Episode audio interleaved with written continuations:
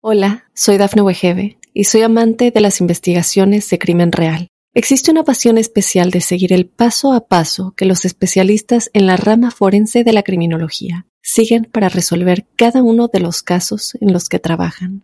Si tú, como yo, eres una de las personas que encuentran fascinante escuchar este tipo de investigaciones, te invito a escuchar el podcast Trazos Criminales con la experta en perfilación criminal, Laura Quiñones Orquiza en tu plataforma de audio favorita.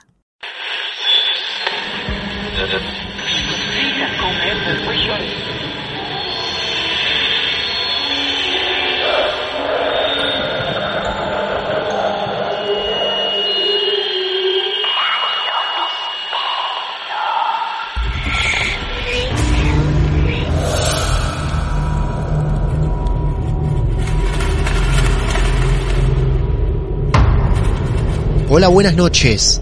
¿Cómo están? Bienvenidos y bienvenidas a otro martes de misterio. Mi nombre es Martín Echevarría, arroba Martín de Radio. Y aquí estoy una vez más para presentarles otra historia, como tantas que llevamos adelante en todos estos años. Desde el 2015 venimos haciendo primero solamente en formato radio, luego radio y podcast, esto que llamamos un club de amigos, de lo esotérico, de los que nos gusta creer. Una vez más, Martes de Misterio está dispuesto a escuchar, a recibir otra historia real, porque de esto nos alimentamos, de casos reales. Muy seguramente, este capítulo termine en lo que llamamos episodios enciclopédicos porque son episodios que enseñan, que tratan de poner un poco de claridad en este mundo tan oscuro por momentos. Digo oscuro porque se va a hablar de magia, de magia negra. Y por primera vez en tantos capítulos, más de 170 capítulos de Martes de Misterio, se hablará de Macumba. A esa persona le hicieron una Macumba ¿Cuántas veces han escuchado alguna expresión parecida a esta? Tenemos un protagonista que tiene una historia relacionada con este mundo, pero también vamos a invitar a una persona muy especial para nosotros, que es Lucía del Mar, para que venga a hablar 100% a qué hacemos referencia cuando decimos Macumba. Así que prepárense porque dos personas pasarán por este capítulo tan especial de Martes de Misterio. Los que estén dispuestos a escuchar y también a creer han dado con el lugar indicado. Bienvenidos.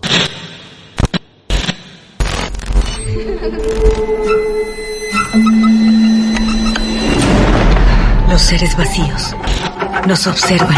Hasta hoy se registran muchos reportes de actividad paranormal en él. Veo cosas que no puedo explicar. Hay alguien sentado en esa silla. Está aquí. El misterio está fundamentado en el silencio. Pero ya es hora de hablarlo entre todos. Esto es...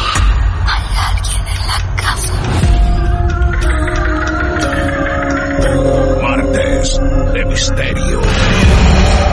Es divertido asustarse a veces, ¿no? Y vamos por otra historia, otro caso real del mundo. En este caso no nos vamos tan lejos de Mar del Plata, viajamos unos 400 kilómetros dentro de esta provincia en Mataderos. Nos está esperando Matías. Matías, bienvenido a Martes de Misterio. Hola, ¿qué tal? Muchas gracias. ¿Cómo están? Bien, Matías, bien. ¿Cuántos años tenés? Tengo 34. 34 años, muy Sí, sí. bien. Argentino, ¿nacido en dónde exactamente?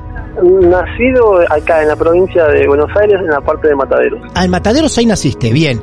Sí, sí, sí. ¿Y la historia que nos vas a contar ocurre allí, en Mataderos? Eh, mira, ahora estoy en la casa de mi mamá, este, que queda justo a la vuelta donde pasaron estos, estos hech- hechos, que era una especie de PH, un pasillo largo, Sí, y vivimos con mi hermana, perdón, mi hermano, Sí. mi mamá y yo. tres personas vivían en esa casa. ¿Vos tenías cuántos Sí, sí. años? Y mira, yo que me acuerdo estaba cursando la secundaria, tendría entre 17 y 16, no Bien. me acuerdo bien específicamente. Muy bien. Matías, su madre, su hermano, tu hermano que es mayor o menor que vos. Es menor, él ten- Menor. tiene 5 años menos que yo, así que tendría 11 en su 11 momento. años, más o menos. Sí, sí. Bien, Sí, pequeños ustedes, mamá también. Sí, sí, sí. Imaginariamente estamos en Mataderos con vos, Matías, con vos y tus jóvenes 16 años. Contanos, en el orden que vos quieras, cómo empiezan a vivir esta historia. Ok, este, bueno, este, fue así, mira, fue un momento donde nosotros estábamos mudando de casa, Sí, este, y entonces, bueno, con- con- encontramos una especie de casa donde era una especie de, este, de PH, ¿viste? Donde Ajá. había habitaciones, muchas habitaciones, este, había un pasillo largo, y de un lado estaba nuestra, nuestra casa, nuestra habitación, y del lado del frente, enfrente del pasillo, estaba lo que era la cocina y el baño. Y cada casita tenía eh, su pieza y al frente del pasillo este el baño y, y la cocina. Qué distribución rara, mira vos. Sí, ¿Cuánta- era me- ¿Cuántas, me- medio extraña. ¿Cuántas casas eran? O, o, digamos, ¿para cuántas familias eran más o menos? Y mira, eh, tenía este una- alrededor de, de siete habitaciones con sus baños respectivos. Y adelante de todo había un jardín. Yo percibí ahí, Martín, este no, no, no lo percibí yo, sino más bien mi mamá. Mi Claro, mamá claro. este, y, los, y los vecinos que se hablaban con ella. Yo Ah. a esa, claro, yo a esa edad es como que estaba este, jugando al fútbol, no, no- no le daba mucho- Claro. Lo que sí, lo que sí empezó a pasar cosas es con mi hermano, que Ah. de pronto él, él le avisaba a mi mamá que veía una luz, una luz blanca. Bueno, a ver, vamos, vamos en orden. Sí. A ver, vamos a arrancar en orden entonces. Ahí estabas Sí. vos, con vecinos, todas las casas estaban ocupadas. Sí, Bien. ¿Ustedes en qué orden vivían más o menos? ¿Eran de los que vivían más adelante, por el medio, más atrás? Claro, nosotros abríamos la puerta, cruzábamos el jardín y éramos los primeros que estábamos ahí. Los primeros eh, eran Los ustedes. primeros, sí. Muy bien, Después perfecto. venían unos vecinos, después estaban los vecinos. Ok, bien. Entonces estamos ahí con vos. ¿Y qué es lo primero que empieza a ocurrir? Lo que empieza a ocurrir es que mi hermano empieza a decirnos este, que él veía una luz a la madrugada. Había una luz que se instalaba en, en, el, en, el, en la biblioteca y él se tapaba la cara, pues se asustaba, y después se destapaba y volvió a estar ahí. Esto Ajá. fue algo que nos contaba mi mamá y a mí, pero bueno, mi mamá eh, no decía nada y yo como que estaba en otra. Bien, ¿esa Lo sí biblioteca dónde estaba? Eh, esa biblioteca estaba justo enfrente de la cama. En el cuarto donde estaban ustedes. ¿En ese cuarto que dormían los tres? Dormi- dormíamos los tres distribuidos cada uno con su cama. Era bastante grande. Un cuarto grande. Una cama Sí, para sí. cada uno y había frente a las camas una biblioteca. Una biblioteca, sí, Bien. que tenía, bueno, sus libros, este, sus fotos y, y algunas, algunas de vida. Era muy, muy linda la biblioteca, yo me acuerdo. Y de noche Sí. tu hermano veía, se despertaba en algún momento y veía una luz blanca en la biblioteca. Sí, él veía una, una luz ahí, me contaba, pero yo no, no me, no me, no hablaba de eso con él, yo hablaba con mi mamá. Claro. Después con el tiempo, este, a mí me pasó algo muy extraño, que hasta el día de hoy cada vez que lo cuento es como que eh, me tiembla la voz, ¿viste? Yo Ajá. empecé a estudiar eh, clases de piano, Sí. ¿viste? Y, y me adquirí por mis medios un órgano de cuatro octavas, ¿viste? Do, re, Sí. mi, fa, sol, la, si, do por cuatro. Claro. Entonces yo me quedaba solo ahí tocando el piano, siempre. Todas las noches mi mamá se iba con unas amigas, mi hermano con sus amigos, y yo me quedaba solo practicando el piano. En el cuarto. En el cuarto, solo, sí. Bien. Entonces lo que pasó un día fue que yo, bueno, eh, como estaba solo, me quedé dormido, lo más bien, y no sé si es una parálisis, parálisis de sueño, no sé bien qué fue, pero siento que, que alguien entra. Yo creí que era mi mamá, que estaba entrando, que, que había regresado, Ajá. y sien- siento que se sientan en la cama, sentí que se hundió la cama, Sí. y siento, eh, Martín, sien- siento, te juro, hasta ahora eh, la misma sensación de que me tocaron el hombro y me dijeron, ¿querés tocar el piano? No. No, no. Una frase así clara, ¿escuchaste? Eh, escuché esa frase, era una voz de una mujer, no era una voz gruesa, sino una voz este eh, suave y dulce, ¿viste? O sea, no me asusté, pero Ajá. me desperté, me desperté, fui al baño y me dormí, me dormí lo más bien.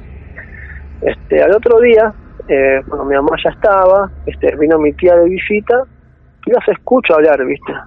Que mi le estaba contando que la vecina del fondo a la mañana volvió llorando y le contó a mi mamá que estaba a punto de dormir, entonces lo que hace fue apaga la tele, esas teles viejas de tubo, ¿viste? Sí. Apaga la tele y cuando se apaga la tele siempre queda como algo de brillo, ¿viste? Claro. Las teles viejas de tubo. Sí, dice sí. que dice que ve en el reflejo de la tele que una, una, una mujer de pelo largo pasa por encima de arriba de la cama de ella, como que la esquiva y se le sienta al lado. Ah, por Dios. Eh, dice Ah, por que Dios. dice que quedó dura toda la noche y, y que en un momento agarró y este eh, como pudo prendió la luz y se fue de la casa, se quedó toda la noche en la calle, asustada. Y a la mañana cuando salió el sol, lo primero que fue, se lo contó a mi mamá. ¿Cómo habrá sido el acto de esa mujer para salir de la casa y quedarse hasta el amanecer en la calle, afuera? Sí, sí. Y bueno, yo justamente, justamente cuando escuché eso, yo me detuve y dije, espera, yo anoche también escuché algo. Yo sentí que me tocaron el hombro y me dijeron, ¿querés tocar el piano? Y ahí mi mamá me miró con unos ojos como diciendo, me estás jodiendo. Claro. La misma noche cuando- ocurren los dos hechos. Claro, Sí. claro, claro. Y ahí fue cuando yo empecé a atar cabos, ¿viste? Y, Ajá. y, y empecé como a, a escuchar a mi hermano que me decía que él veía una luz blanca, como, como que brillaba, ¿viste? Y ahí como que le pregunté a, a mi vieja, este, mami, este, ¿vos sabés algo? Y mi mamá me contó que cuando llegó a esa casa a hacer la limpieza para la mudanza había en el suelo grabado en la madera una estrella, una estrella con, con un círculo. Wow. No puede y ser. ahí yo y ahí la miré y le dije mami en serio sí y ahí es como que como que se me hice más perceptivo a todo viste como que ya tenía miedo como que como que ya empezaba a, a ver cosas viste pero cuando me asustaba yo miraba para otro lado viste este en lo personal solamente me pasó eso Sí. Bien, a Eh, vos. Sí, a mí. A vos. Pero este, pero este, yo antes de saber esto, lo de lo que me contó mi mamá, que me estoy acordando ahora. Sí. Fue una vez que yo vine, vine, de, vine tarde, de, creo que no, no, no me acuerdo dónde había ido, pero llegué tarde y había unos chicos que estaban llegando, viste, así como enfrente mío por la vereda de la casa. Y me preguntan a mí, me dicen, ¿acá hacen macumba? Le digo, ¿qué? ¿Acá hacen macumba? Me preguntan, no, yo no, acá no, ni idea, debe ser al lado y empezaron a tirar los botellazos que tenían a la casa de al lado. Hola, soy Dafne Wegebe y soy amante de las investigaciones de crimen real. Existe una pasión especial de seguir el paso a paso que los especialistas en la rama forense de la criminología siguen para resolver cada uno de los casos en los que trabajan. Si tú, como yo, eres una de las personas que encuentran fascinante escuchar este tipo de investigaciones, te invito a escuchar el podcast Trazos Criminales con la experta en perfilación criminal, Laura Quiñones Orquiza, en tu plataforma de audio favorita.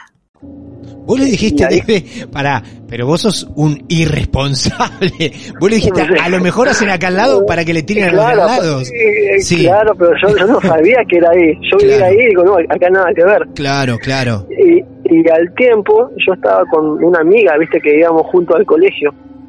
Y también fue fue a, a mi casa, todo, y me dice, ¿vos sabías que acá hacen macumba?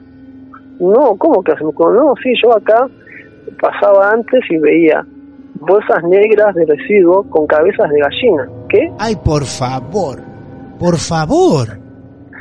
Eh, y, y la verdad es que yo no lo podía creer porque yo a mí nunca me había pasado nada viste y pero después de que yo escuché todo esto y mi mamá me contó lo de la estrella y la vecina que vio eso ahí es como que ya tenía otra mirada del lugar donde estaba eh, estaba viviendo yo Qué barbaridad. Qué loco lo de la estrella con el círculo. ¿Estaba grabado en el piso en- del cuarto donde ustedes dormían? Está, sí, estaba grabado ahí y también me contó mi mamá porque yo vine acá también lo de mi mamá para que me dé algún tipo más de información Claro. estaba grabado eso en el suelo y también en el techo. En el techo había dos de esos mismos círculos con la estrella en el interior, pero chiquititos, había dos de esos en el, en el techo. Por favor.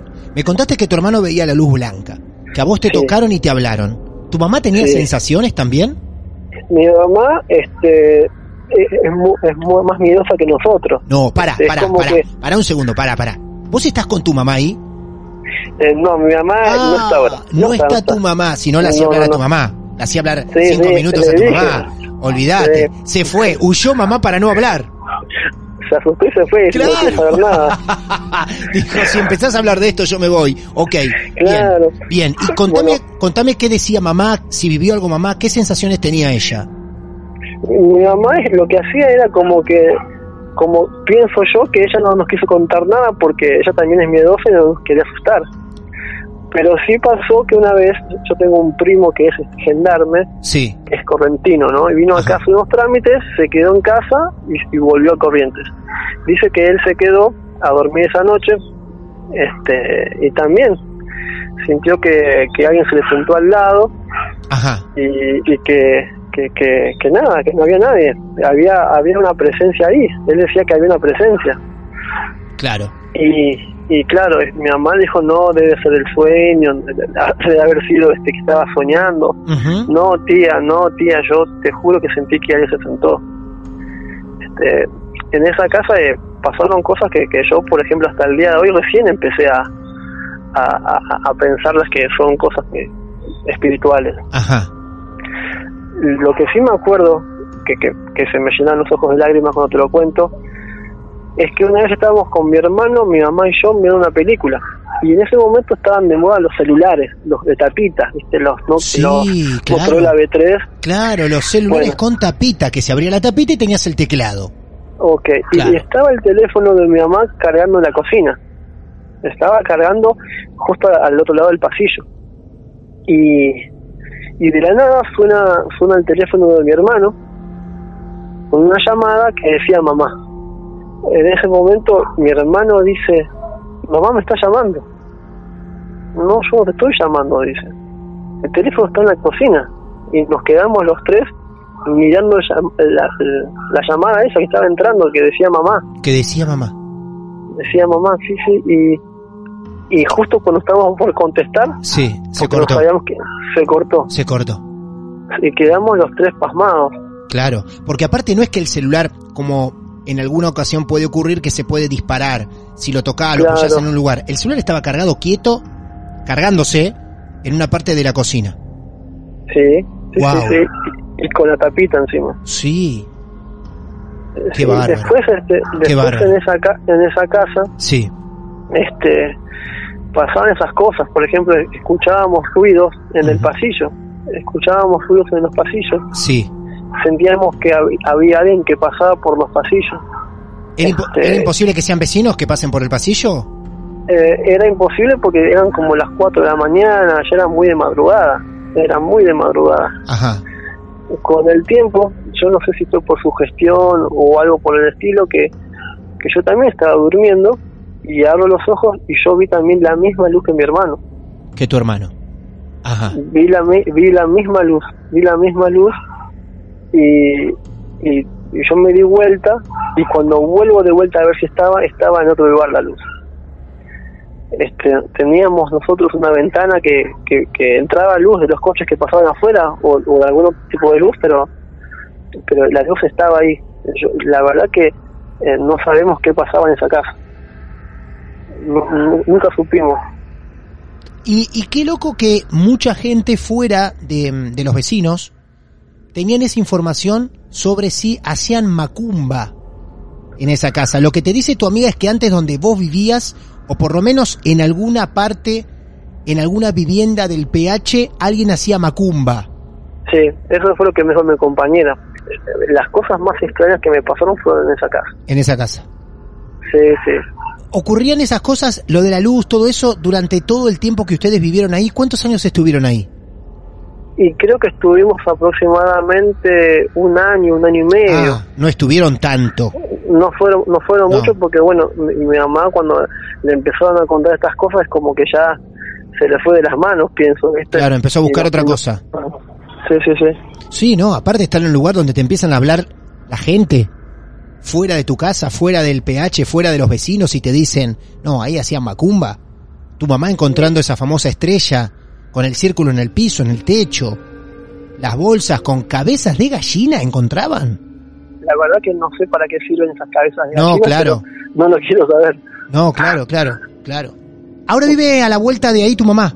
Sí, sí, vive acá a la, acá a la vuelta, sí. Nunca Una más- casa más, más linda. ¿Y nunca más se enteró algo que tenga que ver con, con esa casa? ¿Versiones así de vecinos, cercanos? Este, eh, no, la verdad no, No. me contó nada, Claro. no me contó nada, pero sí es como que ella está ahora, este, cuando le conté todo esto es como que quedó como más, este, eh, que se acordaba de todo, melancólica de lo, de lo paranormal, por así decirlo. Melancólica de lo paranormal. Melancolía paranormal, claro. Es muy bueno, sí, sí. Mirá qué buen diagnóstico. Uno lo que no puede ver o lo que no puede explicar, siempre, como ocurre con los casos de Marte de Misterio y otros también, eh, genera igual tensión, ¿no? Claro, genera mucha atención para mí porque yo ignoraba todo, yo estaba en otra y de, de pronto escucho la historia del fondo Sí, y escucho que mi mamá me, me cuenta que había una estrella dibujada en el suelo claro. y ahí es como que eh, relacioné todo, claro. relacioné todo y ahí fue mi, mi impacto. Amigo querido, qué bárbaro, qué historia de Macumba. Vamos a tratar de preguntarle a alguno de nuestros profesionales que amplíen un poco la información porque hasta el día de hoy no, no profundizamos el tema de la Macumba. ¿Para qué se hace? ¿Cómo se hace? Si se utilizan animales, como te decía tu amiga. Si, Sí, sí. ¿Qué pasa si encontramos cabezas de gallina, por ejemplo, en bolsas de consorcio? Bravo Claro. eso, ¿eh? Bravo. Matías, gracias, gracias por, por confiar en nosotros. Mm, Gracias a mamá por permitir, a pesar de sus temores, que vos nos cuentes esta historia. Así que ha sido Sí. un placer, ¿eh? Muchas gracias. Muchas gracias, hasta luego. Por favor, un abrazo grande. Cuídate mucho. Hola, soy Dafne Wegebe y soy amante de las investigaciones de crimen real. Existe una pasión especial de seguir el paso a paso que los especialistas en la rama forense de la criminología siguen para resolver cada uno de los casos en los que trabajan. Si tú, como yo, eres una de las personas que encuentran fascinante escuchar este tipo de investigaciones, te invito a escuchar el podcast Trazos Criminales con la experta en perfilación criminal, Laura Quiñones Orquiza, en tu plataforma de audio favorita. La historia de Matías nos da la excusa perfecta para hablar de algo que, como decía, nunca hemos tratado tan profundamente en Martes de Misterio. La macumba. Y yo creo saber a quién deberíamos llamar. Arroba Tarot Lu del Mar. Así la encuentran en las redes sociales. Lucía del Mar, una vez más, bienvenida a Marte de Misterio, Lu. Hola, ¿cómo están? Bien, ¿vos cómo estás? ¿Bien? Bien, bien, muy bien. Bueno, Lucía, solemos molestarte cada tanto, en este caso, por la historia que acabamos de escuchar. Se mencionó varias veces la palabra Macumba, se Sí. mencionó un barrio preocupado porque encontraban bolsas de residuos en la puerta de la casa de nuestro protagonista, encontraban Sí. bolsas con cabezas de gallina cortadas, por ejemplo. Eh, Claro. La consulta que quiero hacerte es primero hablar algo, lo que vos creas conveniente sobre Macumba, nunca lo profundizamos tanto en el programa, y también si estas cabezas de gallina pueden tener relación con esta práctica, ¿no? Bien. Bueno, mira, macumba es una palabra que utilizamos lo- los profanos, digamos, ¿no? Los que no tenemos nada que ver en realidad con esta religión, que mm, eh, para, para decirlo por ahí hasta de manera despectiva, ¿no? Le queremos acusar de bruja, decimos, esta hace macumba. Claro, Eh, macumba es, son todas las prácticas religiosas o, o un conjunto de prácticas religiosas que son afrobrasileras. ¿sí? Entra un banda, quimbanda, candomblé, creo que entra algo de palo mayombe. Eh, estoy hablando desde un- alguien que no tiene nada que ver con esta religión, Sí. sí, pero estudié lo mínimo necesario sí, para, como para entender algunas cosas. Entiendo que es una religión hermosa, que tiene raíces africanas, que llegó a nosotros a través de la trata de esclavos. Eh, y lo que tiene la macumba es que eh, es un sincretismo entre la, la raíz africana y eh, tiene también raíz eh, cristiano-romana. Es decir, acá lo que se hizo fue mezclar sí. a los orillas ¿sí? de la religión yoruba con eh, las, las vírgenes y los santos católicos, ¿sí? que era como una forma también un poco de protegerse de, de los cristianos, ¿no? Claro. de, eh, y, y de ocultar un poco, ¿no? Mm, sincretizando las, las creencias y, y cambiándoles los nombres un poco eh, y las em, prácticas. Bien. Bueno, se llama entonces macumba, Sí. se practica generalmente más en Latinoamérica. Todo lo que es, por ejemplo, en Brasil es muy común, en Argentina hasta por ahí nomás, y ahora les, te voy a explicar por qué, Bien. eh, y Paraguay y Uruguay. ¿sí? Existe, como te digo, la religión en sí, Umbanda, Quimbanda, que son de, de raíz afro-brasilera, que son religiones de verdad, que no todo lo que ellos hacen implica que estén haciendo el mal. La macumba no necesariamente es sinónimo de brujería para mal, ¿sí? Esto es Ah, importantísimo que lo entendamos. Porque viste que es como que mete miedo. Le hicieron una macumba. Mete miedo. Claro. Sí. O sea, ¿no siempre es para mal o nunca es para No mal? siempre es para mal. No siempre no, es para no mal. es nunca es para mal, es no Bien. siempre es para mal. Es Bien. como todas las religiones. Tenemos la- lo que le da lo bueno o lo malo es la intención de la persona. ¿Sí? Ajá. Y como pasa con muchas religiones que se hacen, digamos, populares, entre comillas, lo que sucedió, por ejemplo, en Argentina lo podemos ver con las religiones yorubas, Sí. de que la gente les tiene terror, porque Sí. porque hay mucho mm, argentino, vamos a decirlo por una Ajá. falta de, de una palabra mejor, ¿no? Sí. Negociante, que le da un- una, le hace una cierta propaganda, Ajá. ¿sí? Y entonces lo vende. Y, y, y muchas veces eso que nosotros vemos que nos venden como macumba o como umbanda, como quimbanda, no tiene mucho que ver con la realidad de la religión, con la conexión espiritual que la religión realmente lleva. Por eso es muy cerrada. Es muy difícil saber realmente y conocer los ritos verdaderos y es difícil encontrar personas que te quieran enseñar si vos no estás iniciado en el tema. Pero en general, Sí. el, el macumbero, entre comillas, que está mostrándose y que asusta a la gente y demás, lo que hace es vender un- un- una imagen y vender un producto. Lamentablemente, para las religiones, muchas veces lo que hacen es dar mala imagen. ¿sí? Por eso les digo, e- esto lo vamos a tomar muy con pinzas y siempre eh, les pido a todos que tengan la cabeza abierta Claro. a entender que porque la mayoría haga las cosas mal no implica que la gente que se que es practicante de estas religiones sea mala toda. Ajá. Eh, Claro. así que bueno, Claro. macumba entonces no necesariamente implica que estemos haciendo mal. Sacrificio no necesariamente implica que se esté haciendo un mal. Te cuento por qué. Las religiones macumberas, muchas de ellas, consideran a la sangre del animal o, o- o la sangre que se ofrende un, un, un vehículo maravilloso. A ver, la sangre es vida. El hecho de ofrecer a los dioses por ahí la sangre de un animal Sí. no implica que estén haciendo un mal, implican que están adorando a su manera con el sacrificio más alto que se puede otorgar, ¿sí? el honor más alto que es el de dar vida. Si vamos al caso, en el matadero se sacrifican muchos más animales con otros fines que no tienen nada que ver con la espiritualidad. ¿sí? Hay gente que sacrifica animales porque es mala gente y lo hace de, de manera dolorosa y terrible, Claro. y es Sí. una práctica que tiene que ver con la cultura y con la creencia y no con el nivel de maldad de la persona. No sé si me explico. Sí, y te Em, explicás, y aparte estás tirando, no digo algo polémico, pero algo muy novedoso, porque em, en el general de la gente, me incluyo. Sí, vos decís, no, no, acá eh, estos son re oscuros, matan animales, eh, hacen magia negra. Eh, en lo popular, en el pensamiento más rápido, en el común, Sí. en la sociedad, todo eso está asociado todo para el mal. Magia negra, Sí. se matan animales, magia negra, ¿sí? Hacen sacrificio, magia negra, buscan hacer el mal. Por eso lo que estás aclarando hoy acá, y me gusta, y creo que fue acertado el haberte llamado, eh, son estos puntos en los que decís, mirá, eh, hacen sacrificios de animales, pero no buscan el mal, en la mayoría de los casos. ¿no? en la mayoría de los casos. Eh, están, es como todo. claro, tienen sus creencias, sus formas. Lamentablemente es a través de la sangre de un animal. El proteccionista va a decir eso es criminal, claro, como el que sale a cazar. Pero bueno, está dentro de la creencia y la religión de cada uno, de cómo adorar o homenajear a un dios. Exacto, Claro, exacto. qué buena lección. Qué bien, ¿eh? La verdad, la verdad que sí es. Yo creo que si todos nos pusiéramos en ese en ese lugar neutral, Sí. ¿no? De, de no juzgar lo que hace el otro, sino tratar de entenderlo. Uno puede no estar de acuerdo de igual manera, ¿sí? Claro. Dentro de la rama de Catina, que es la que yo practico, el sacrificio de animales era muy común.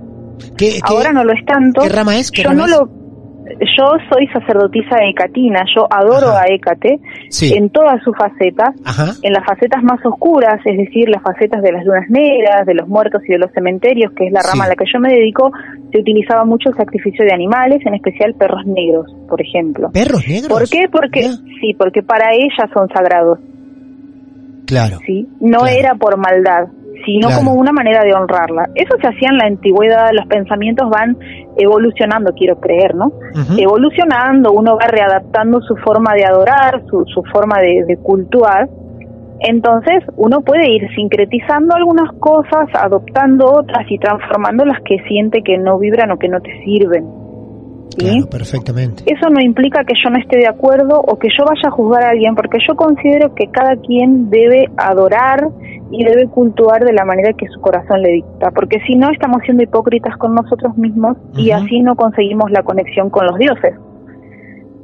Claro. Entonces, ¿eso hace que yo sea mala persona? No, lo que me va a hacer buena o mala persona es qué hago yo con la forma de cultuar que tengo. Yo puedo ofrendar flores y pedir que le vaya mal a alguien y eso me convierte en una mala persona. Ujú. Totalmente. Claro. Así que, como te decía, entonces la macumba, nosotros los profanos, los que no conocemos, lo usamos a veces un poco como término despectivo, ¿viste? No la macumbera. Ay, Claro. no está haciendo macumba. Y malo. Todo eso que no entendemos y que nos Sí. da miedo, ¿viste? Que nos da cosor, Sí. eh, le decimos la macumba. Así que, como les digo, mente abierta y, y tratar de entender al otro, de ponerse, no ponerse en el lugar del otro, pero sí entender que el otro a lo mejor viene de una cultura distinta, viene de una crianza y unas creencias distintas a las que nosotros nos inculcaron.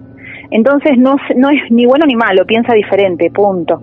Eso es la macumba, entonces, estas religiones afrobrasileras que se dan mucho en América Latina, en especial en Brasil, en Argentina, Uruguay y Paraguay. Eso es macumba. Eso es Macumba, totalmente. Claro que sí. Ahora, el protagonista hablaba y asociaba esas prácticas que él no las vivió, ¿no? Porque se las contaban los vecinos. Decían, no, hay Sí. cabezas de gallinas cortadas, hay bolsas de consorcio en la vereda, practican macumba. Y él quizá justificaba esas prácticas que se hacían antes en ese lugar Sí. donde él vivía ahora, a las presencias o a las energías que podía haber. Eh, ¿Puede haber una relación entre las presencias que él tiene actualmente en la casa o que tenía en esa casa y la práctica de la Sí. macumba? Sí, sí, por sí, supuesto eso que sí. Ajá. Y Primero quiero aclarar otra cosa, mira, que es súper interesante lo que vos me decís, Sí. que estaban como regadas y que aparecían en todos lados. El, el macumbero, el verdadero religioso, no hace eh, el despojo de, de sus residuos de esa manera. No es que Ah. uno que, que practica anda tirando Sí. por la vereda las cosas. ¿Sí? Ajá. A ver, eso es- fue un animal sagrado que se ofrendó. Claro. No lo vamos a tirar así nomás. Por eso les digo que tenemos que diferenciar entre el religioso, el que está practicando su creencia, Sí, sinceramente y honestamente, claro. ¿no? Honesto con sí mismo me refiero, ¿no? Y el que hace propaganda, el que te vende un ritual de amarre, el que te vende que le va a hacer un daño Claro. a fulanito, Claro. entonces necesita convencerte a vos y Claro. necesita convencer a fulanito de que lo está trabajando. ¿Qué te va a hacer? Te va a tirar una cabeza de gallina, una pata de pollo, un, un, no sé, un corazón de vaca, lo va a dejar a la vista para que vos digas, uh, me están haciendo macumba. Y el cliente, el que lo pagó, dice, ah, no, mira, acá está la macumba que yo pagué, Claro. no, está bien hecho. Mirá cómo están laburando, ¿eh? Qué bárbaro. Qué manera de matar pollo. Claro, exacto. Tal cual. Sí, sí, sí. Mirá qué buen a dato veces eso. Tiene, tiene que ver con este clientelismo, ¿viste? Que se genera, Claro. porque como decimos, el que quiere lo- el dinero fácil, a lo mejor aprendió un poquito y ya se piensa que es rebrujo y, y empiezan a vender su producto. Tal cual. Qué bueno, ¿eh? Qué bueno a veces salir un poco del pensamiento tradicional básico, popular, y sentarte un ratito. Por eso a esta historia la llamamos Macumba, y quizá alguno, el que leyó previamente el título, en Spotify, donde sea, va a decir, uy, Macumba, qué historia. Y mirá, Sí. ¿Eh? Mirá qué Tal bueno. Estas, esta- estas cosas me encantan a mí porque a veces decimos, está muy bien las historias, los casos reales, pero a veces nos detenemos un ratito a aprender también. Y esto es aprender de otras culturas, claro. es aprender otras culturas y es entender que a veces Eh, Viste que yo una vez creo que te dije, eh, el que busca tal cosa merece Sí. que lo estafen. Claro, claro. eh, es un poco entender eso. Ojo, no digo que no haya gente con mala intención, la sabemos en todos lados, Claro. no solamente dentro de la macumba. Sabemos que hay dentro de la Iglesia Católica, dentro del judaísmo, dentro de los mormones, en todos lados hay gente buena y gente mala. Pero lo que nos diferencia eso no es lo que hacen en sus prácticas, ¿sí? en sus prácticas religiosas. Lo que nos diferencia es la intención que le ponen a lo que hacen. Puede estar Eso el súper religioso, re bueno, que va a la iglesia todos los domingos, pero que es mala gente. Y de la misma manera pasa con el macumbero, con, con el yoruba, con todos, con todos, conmigo, con vos y con todas las personas que estamos escuchando Martes de Misterio. Claro. ¿sí? Eso es súper importante, no, no calificar a la gente de buena o mala según sus creencias, sino según sus acciones. Bueno, tenemos mil casos de curas, ¿no? De sacerdotes Sí. con, con abuso de, de, de menores. O sea, no estoy contando Tal nada oculto, sino que por el contrario, hay muchísimos Tal casos cual. donde, sin necesidad de hacer una macumba, sino entregados al Señor, han cometido pecados atroces. Atroces. Atroces, claro, total. Eh, bueno, genia, muchas gracias. Lucía, arroba tarot Luz del Mar, consultas desde cualquier parte del mundo, ¿no? Desde cualquier parte del mundo, así es. Bien, perfecto. Todos directamente a las redes sociales, arroba tarot Luz del Mar, ahí está Lucía. Sí. Para los que Ahí me quieran. van a encontrar. Sí, Mensajito de WhatsApp, si no, escriban directamente que Lucía les garantizamos que les va a responder. Bueno, Lu, muchas gracias. Saludos a la familia, un placer tenerte como siempre en Martes de Misterio. Bueno, muchas gracias a ustedes por acordarse y dejarme hablar de, la- de algo que me gusta tanto, que es el tema de brujería. Se nota, se nota. Una bruja hablando de brujería. Gracias, un beso grande. Hasta luego. Adiós. Y así amigos, amigas, la historia de Matías se completa entonces con esta participación especial de Lucía del Mar.